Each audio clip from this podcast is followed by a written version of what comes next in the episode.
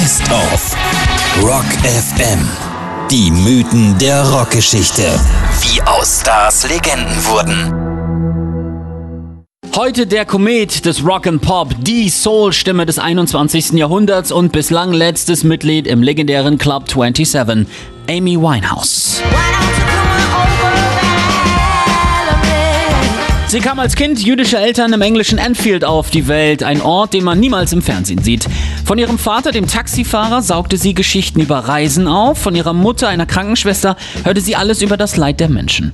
Doch eine Person hat Amy Jade Winehouse über alle Maßen beeinflusst Oma Cynthia. Denn sie hörte ihr zu, bestärkte sie in ihren Sehnsüchten und kümmerte sich um das sonderbare Mädchen, das ihre erste Gitarre direkt nach ihrer letzten Puppe bekam und zwischendurch schon mal wegen eines Nasenpiercings von der Grundschule geflogen war.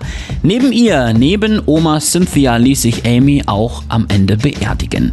2003 ging ihr musikalischer Stern aber erstmal auf. Ihr Album Frank schlug ein wie eine Bombe. Platin-Status und ein großes Fragezeichen in England. Wer ist diese kleine, nur 1,57 Meter große junge Frau mit der schrägen Frisur und der schwarzen Stimme?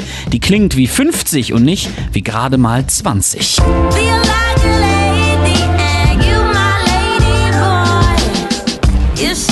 stronger Ihr zweites Album To Black stellte dann 2006 alles in den Schatten. Fünf Grammys, über 20 Millionen verkaufte Exemplare. Das zweitbeste Album des 21. Jahrhunderts überhaupt in England. Besonders herausstechend Rehab.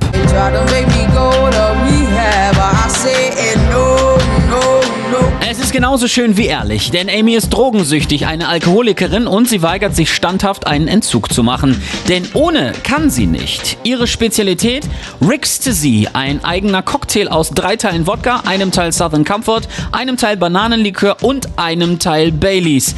Dazu trank sie zwei weitere Flaschen Wodka, pur, am Tag. Dann zwischendurch wochenlang trank sie gar nichts und genauso verfuhr sie auch mit dem Essen. Mal stopfte sie alles in sich rein, was Rang und Namen hatte, mal aß sie gar nichts. Dazu war sie manisch-depressiv, hatte üble Gewaltausbrüche. Dass man's so nicht lange macht, ist eigentlich keine große Überraschung. Im Sommer 2011 startete ihre Europatournee und begann mit einer Katastrophe. Beim ersten Konzert in Belgrad war sie völlig verwirrt oder bestenfalls knalledicht.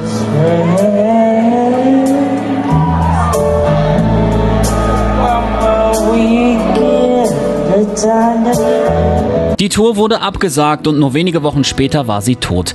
Am 23. Juli fand man Amy Winehouse leblos in ihrer Wohnung. Die Diagnose war so einfach wie brutal vorhersehbar. Ein Mix aus Drogen und Alkohol hatte Amys Kometen brachial abstürzen lassen.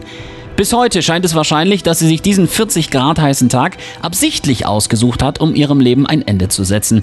Denn ihr 28. Geburtstag war nicht mehr weit und ihr Selbstverständnis setzte sie völlig klar in eine Reihe mit Janis Joplin, Jimi Hendrix oder Kurt Cobain. Amy Jade Winehouse ist deshalb das bislang neueste Mitglied im traurigsten Club der Musikgeschichte, dem Club 27.